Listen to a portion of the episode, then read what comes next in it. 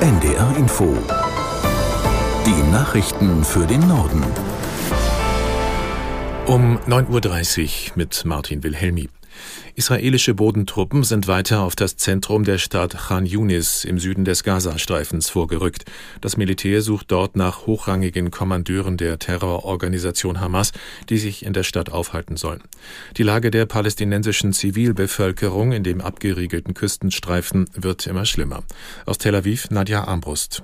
Ein Großteil der Palästinenser im Gazastreifen musste ja schon bevor die Bodenoffensive auf Khan Yunis ausgeweitet worden ist, fliehen, zum Beispiel aus dem Norden des Küstenstreifens, aus Gaza City Richtung Khan Yunis. Jetzt müssen diese Menschen erneut fliehen. Das israelische Militär hat sichere Zonen bekannt gegeben, hat äh, die Menschen aufgefordert, zum Beispiel Richtung Ägypten nach Rafah zu fliehen oder an die Küste des Gazastreifens. Für die Menschen ist es allerdings super schwierig, weil auch die Telefon- und Internetverbindung immer wieder abbricht. Und das bedeutet, dass wir auch immer wieder hören, dass es kaum noch sichere Orte im Gazastreifen für die Zivilbevölkerung gibt.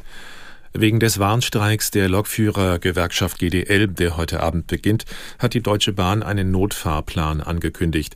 Demnach sollen zumindest im Fernverkehr rund 20 Prozent der Züge fahren, also jeder fünfte.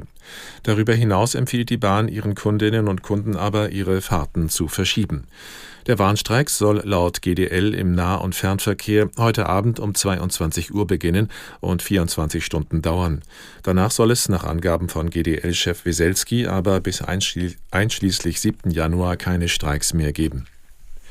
Die Ampelkoalition ringt weiter um den Bundeshaushalt für 2024. Die Verhandlungen laufen seit Tagen, doch es gibt noch immer keine Einigung. Aus Berlin Gabo Hallas. Die schwerste innenpolitische Krise, so fasst SPD-Chef Lars Klingbeil die Situation zusammen. In der ARD-Sendung Maischberger sagte Klingbeil, er erwarte, dass SPD, Grüne und FDP schnell eine Lösung finden, noch in diesem Jahr. Alle Parteien müssten etwas geben. Die SPD könne sich vorstellen, auch für 2024 erneut eine Notlage zu erklären. Als Grund dafür nennt er den Ukraine-Krieg und die Hilfen, die Deutschland leistet. Hier ist die FDP skeptisch. Finanzminister Lindner hatte gesagt, man könne die Notlage nicht zur Normalität erklären. Der Europäische Gerichtshof entscheidet heute über die Praxis der Schufa. Es geht um die Frage, ob allein auf Grundlage einer automatischen Bewertung über die Kreditwürdigkeit von Kunden entschieden werden kann. Aus Karlsruhe Klaus Hempel.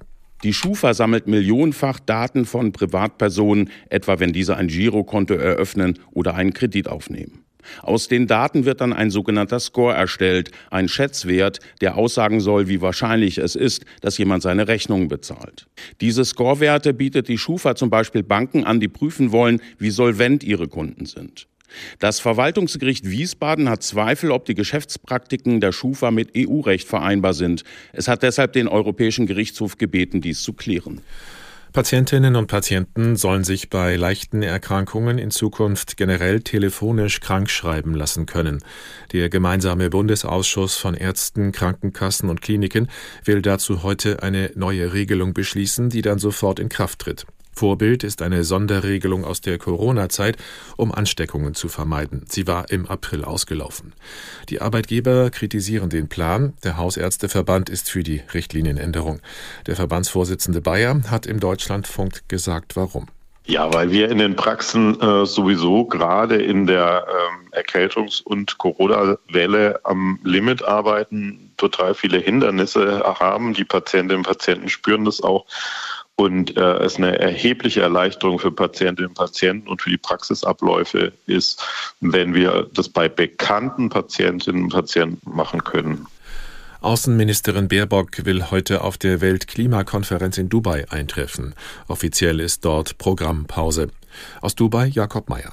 Heute wird es deutlich ruhiger auf dem Expo-Gelände in Dubai, wo der Klimagipfel stattfindet. Es ist offizieller Ruhetag. Die zuständigen Unterhändlerinnen und Händler werden trotzdem weiter am Textentwurf des Konferenzpräsidenten arbeiten. Auch bilaterale Gespräche sollen stattfinden. Besonders umstritten ist beim Gipfel die Frage, ob die Staatengemeinschaft sich grundsätzlich darauf verständigt, die Nutzung von Kohle, Öl und Gas zu beenden. Das ist nötig, um die Ziele der Klimavereinbarung von Paris einzuhalten.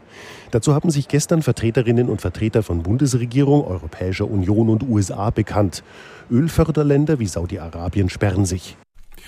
In Peking hat der EU-China-Gipfel begonnen. Kommissionschefin von der Leyen und Ratspräsident Michel wurden von Staatschef Xi empfangen. Im Laufe des Tages sind Gespräche über die gegenseitigen Handelsbeziehungen und die geopolitische Lage geplant. Zum Auftakt sagte Xi, China und Europa müssten zusammenarbeiten, um für globale Stabilität zu sorgen. Gleichzeitig warnte er die EU davor, sich in so wörtlich innere Angelegenheiten Chinas einzumischen. Beide Seiten werfen sich Verstöße gegen Wettbewerbsregeln vor. Die EU kritisiert auch weiterhin die Rolle Chinas im russischen Angriffskrieg gegen die Ukraine. Peking unterstützt den Kurs von Kremlchef Putin und trägt die westlichen Sanktionen gegen Russland nicht mit. Das waren die Nachrichten.